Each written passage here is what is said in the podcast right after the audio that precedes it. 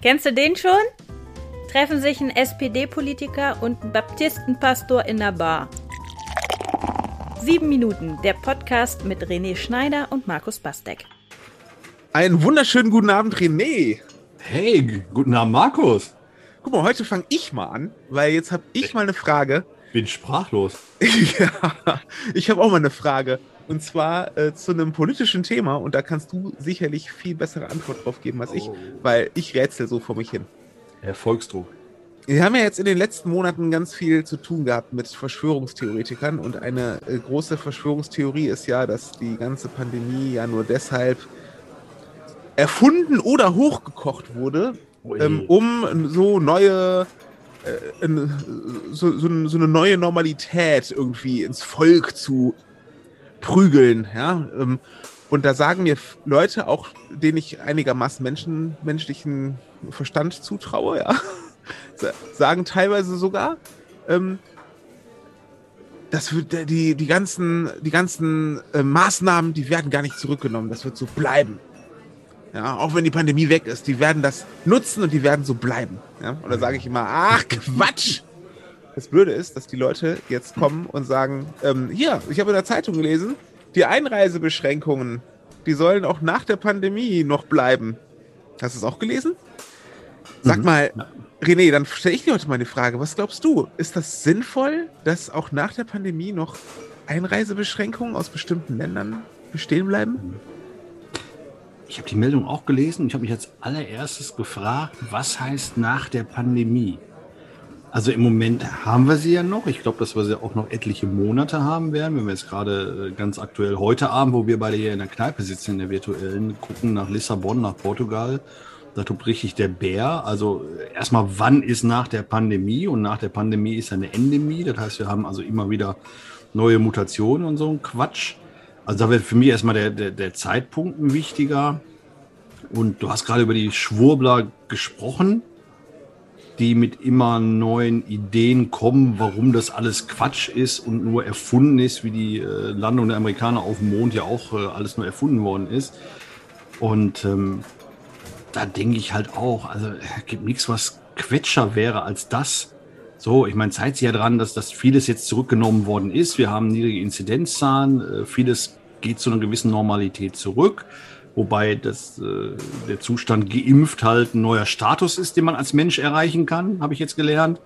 Äh, klar, gegen äh, Masern und Röteln und weiß der Geier was war ich schon vorher geimpft, hat keine Sau interessiert. Jetzt, äh, wenn ich dann irgendwann mal den doppelten Schutz habe, dann hätte ich einen, einen gewissen Sonderstatus. Aber das alles, und darauf will ich hinaus, passiert doch nur, um das große Ganze im Blick zu halten, sprich die Mehrzahl der Menschen im Blick zu halten, die sich unter Umständen nochmal infizieren könnten. Und diese diversen Mutanten, ab Alpha, Beta, Gamma, Delta, was da noch alles kommt, äh, Spahn soll ja schon gegoogelt haben, wie viele Buchstaben das griechische Alphabet wohl hat. ähm, also das, das, das wird dann unter Umständen kommen und dass man sich da überlegt, na, pass mal auf, den eigenen Laden sauber halten, und gucken, dass wenn jetzt jemand heute am Tag aus Lissabon nach Hause kommt, nach einem 14-tägigen Aufenthalt, also da finde ich, ist es vernünftig zu sagen, lass mal drauf gucken, so eine Einreisebeschränkung könnte clever sein, um zu verhindern, dass wir die Mutante noch stärker dann hier in Deutschland kriegen. Also ich finde es vollkommen in Ordnung. Mein Problem ist, aber das ist eine äh, Feinheit, dass hier über eine Verordnung gesprochen wird. Und das ist vielen gar nicht bewusst. Also das eine ist ein Gesetz, das muss ein Parlament machen. Und man macht oft Gesetze und unter den Gesetzen gibt es dann Verordnungen. Das macht man immer dann, wenn man nicht äh, für jeden kleinen Scheiß, sage ich mal, dann das Parlament immer fragen will, sondern dann kann eben ein Ministerium entscheiden und eine Verordnung dahinter herknallen. Das ist der einzige Punkt, wo ich sagen würde, also da will ich den Verschwörungstheoretikern immer noch nicht recht geben, aber da könnte ich verstehen, wenn man sagt, also bitte überlasst das doch auch da den Parlamenten zu sagen, Einreisebeschränkungen ja oder nein, soll man eben Parlament drüber gucken und die Fingerchen verheben. Ach, ist immer schön, wenn ein Parlament irgendwo drüber gucken darf, ne? ja, und auch Nein sagen. Also die, die Fingerchen heben und eben auch sagen, nee, halten wir für unverhältnismäßig.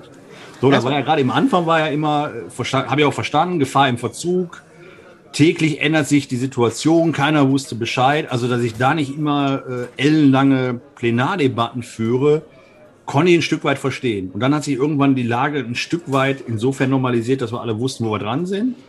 Und ab da, und da gebe ich dann den, den Skeptikern recht, ab da hätte man an viel, viel mehr Stellen die Parlamente fragen müssen, weil wir hätten A, die Zeit dafür gehabt und B, hätte man dann auch, glaube ich, sehr viel mehr Rückhalt für vieles kriegen können. Und man hätte einige Diskussionen, Diskussionen wahrscheinlich ähm, im Hohen Haus geführt und nicht über die Medien, was wahrscheinlich auch etwas praktischer gewesen wäre, auch besonders vor dem Hintergrund vieler Leute, die sich dann einen seltsamen Reim auf das Ganze machen. Ich fand erstmal den, die Steigerung schön von dir. Ähm, Quatsch, Quetscher am quetschesten.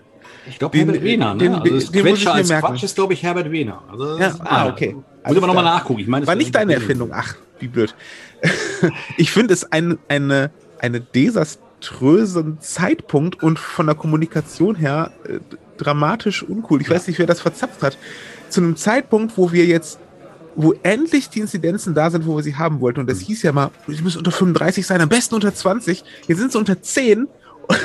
Und das erste, was aus dem Bett kommt, aus so Richtung Gesundheitsministerium, glaube ich, war das, wenn mich nicht alles täuscht, ist, wollen wir nicht irgendwie in Zukunft auch gucken, dass wir die Einreisebeschränkungen und ich habe mir nur gedacht, das kann nicht euer Ernst sein. Das jetzt, ihr könnt es ja gerne diskutieren jetzt, aber das jetzt in die Medien zu transportieren, ist der Wahnsinn, weil, ähm, weil gerade die Querdenker ja Auflösungserscheinungen haben, weil Querdenker, Demo-TeilnehmerInnen selbst ja jetzt sagen, ähm, ja, komisch, die Hälfte der Bevölkerung ist geimpft, die sind gar nicht tot umgefallen und die Lockerungen kommen äh, ja, da habt ihr uns ja belogen, ihr Querdenker-Köpfe. So. Und dann kommt so eine Meldung, dann sagen die so, aha, wir hatten ja doch recht. Oder so. Das ist einfach dramatisch uncool.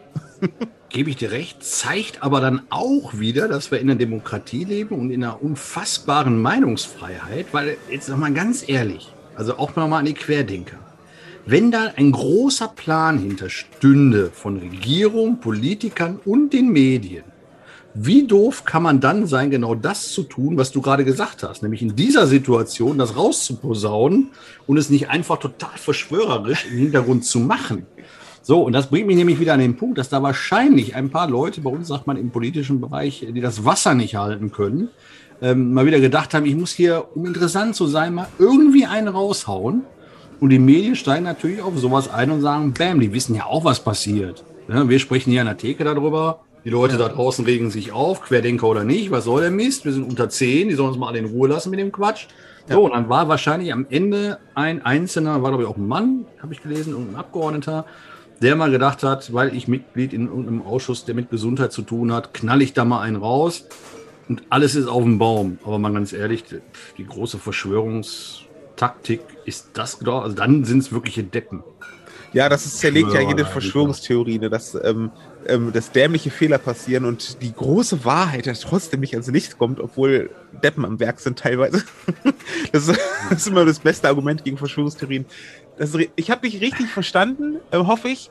Ähm, äh, das sind Gedanken, die sich die Politik macht, wenn wir eine endemische Lage haben weltweit, das Coronavirus in Wellen immer wieder kommt, so wie wir das von der Grippe kennen, könnte man unter Umständen, besonders wenn Varianten auftreten, die gegen Impfungen immun sind, ähm, ähm, Gesetze so verankern, dass man spontan sagen kann, so aus Brasilien, aus, äh, weiß ich nicht, aus China, aus ähm, der Schweiz oder was weiß ich woher, ähm, setzen wir jetzt akut Reisebeschränkungen ein, weil dort ist jetzt das Thema und wir wollen uns schützen. Darum geht's und kommunikativ war es ein Desaster.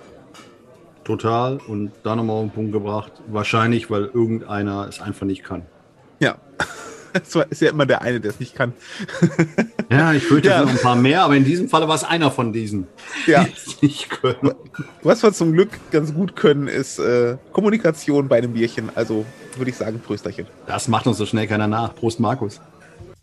Sieben Minuten, der Podcast mit René Schneider und Markus Bastek.